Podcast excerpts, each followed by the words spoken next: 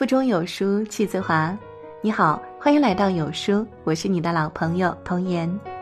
今天我要为您分享的文章是来自丁暖的《孩子，我不敢逼你读书》。如果你喜欢今天的分享，不妨在文末点一下再看哦。一起来听。手机浏览器推送了一条资讯。三月三日，石家庄某小区一个十二岁的孩子因为网课学习状态下不认真，遭到家长批评。孩子一时冲动从楼上跳下。视频中听到医生说没希望了，父母顿时倒地痛哭。我没有勇气再看下去。为人父母，大家都希望这类新闻是假的，或者是以前的旧消息。然而悲剧总是重演。过去的二零一九年，出现频率很高的有两个字，一个是难，一个是逼。成年人的日子过得很艰难，反思自己，发现眼下的不如意和当初没有好好读书有关。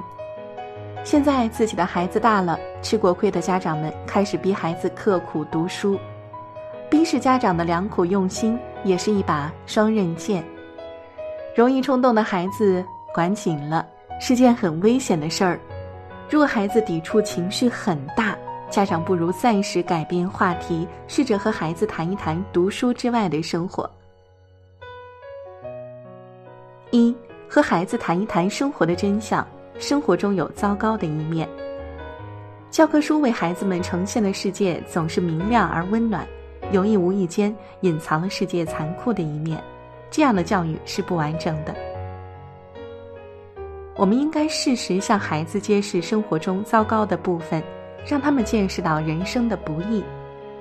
一位在 ICU 工作的护士妈妈，因为疫情不能回家照顾自己的两个孩子，六岁的哥哥霸气地开导一直哭着找妈妈的四岁弟弟，其中有两句话掷地有声：“世上不是妈妈最辛苦，所有人都辛苦。”也许六岁的孩子还不能真正懂得辛苦的意思。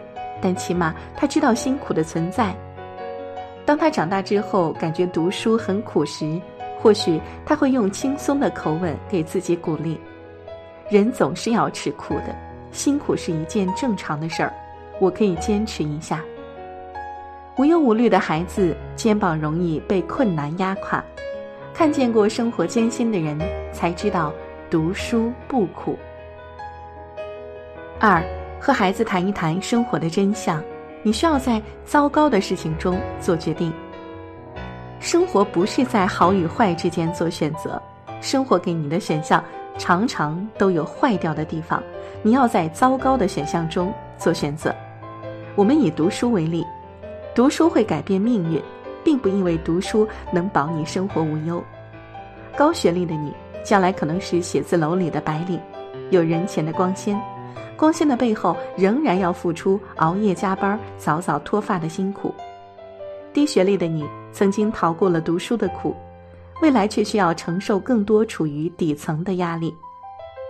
一个女孩有两个追求者，两个小伙优点都很突出，女孩犹豫不决。父亲给女儿的建议是：不要在他们的优点中选择，要选择他们的缺点。人生也是如此。每种如意都附加了一种不如意。当你犹豫的时候，要问问自己：你更愿意选择哪种不如意？是趁年少青春拼一把，无问输赢，还是放弃努力，选择向生活低头？三，和孩子谈一谈生活的真相。你可以不成功，但不可以不成熟。一位网友分享了小时候的一件事儿：小学的时候，老师问我们长大后想做什么。有的同学说想当科学家，有的同学的理想是成为医生，有的同学想当老师，也有一个同学站起来说：“老师，我想当农民。”大家都耻笑那个同学，我就是那个同学。这位朋友后来没做农民，他做了一名普通的会计。谈到自己的这件往事，他这样说：“大人们总是希望孩子很小的时候就树立一个具体而体面的目标。”其实孩子们没有什么经历，哪里会有明确的方向呢？比起高大上的目标，我更希望我的孩子愿意在我面前袒露自己的思想。许多家长打着为你好的旗帜，绑架了孩子的思想。真的为孩子好，应该让孩子说出自己真实的想法，做自己的主人。成功的目标不是人生的标配，成熟才是。一个人成熟的标志是成为自己的主人，即便他不是众人眼中的成功人士，他也依旧能活得热气腾腾。四，和孩子谈一谈生活的真相，不能冲向高空，就守好自己的井底。很大程度上，我们逼孩子读书，是不希望他成为井底之蛙，我们希望他做一个世界的水手，可以奔赴所有的码头。可是，人生赢家终是少数，更多落败的人注定要在日常生活的点滴中寻找生命的意义。孩子，如果达不到你梦想中的高度，你必须降落下来，寻找自己的位置。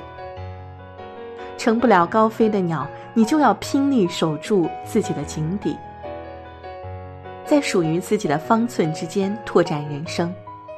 现在的你，人生还有许多可能，可以选择逼一逼自己飞得更高，也可以选择放自己一马，坦然面对现实。所有的选择最后都会带来一个结果，那个时候你再无选择。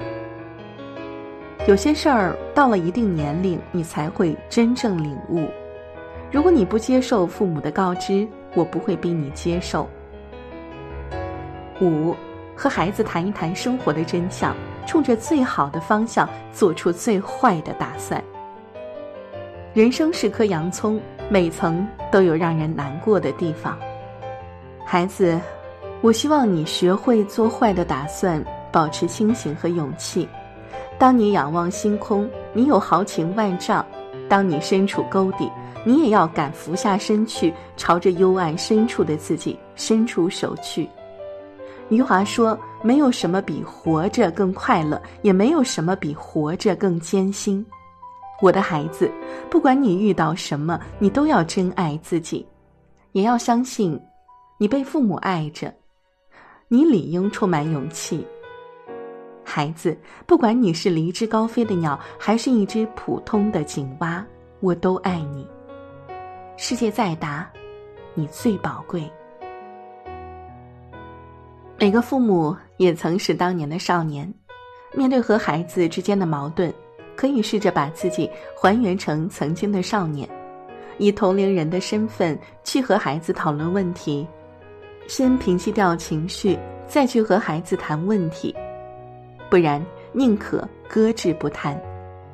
最不理智的做法，就是以中年的焦躁去暴击少年的叛逆，那就像火和火药。一旦失控，我们谁也伤不起。好了，这就是今天为您分享的文章了。长按扫描文末二维码，在有书公众号菜单免费领取五十二本好书，每天有主播读给你听。有书君说，中国疫情逐渐得到控制，但对中国父母的考验才刚开始。想让孩子有出息，养出优秀的孩子，父母需要多方面提升自己。有书君准备了一份大礼，免费赠送两百本经典必读好书，五分钟视频解读，还能和孩子一起读书学习，不做任务，不发朋友圈，直接领取学习，快扫码立即领取吧，限时免费哦！如果喜欢我们的分享，记得在文章的右下角点一下再看。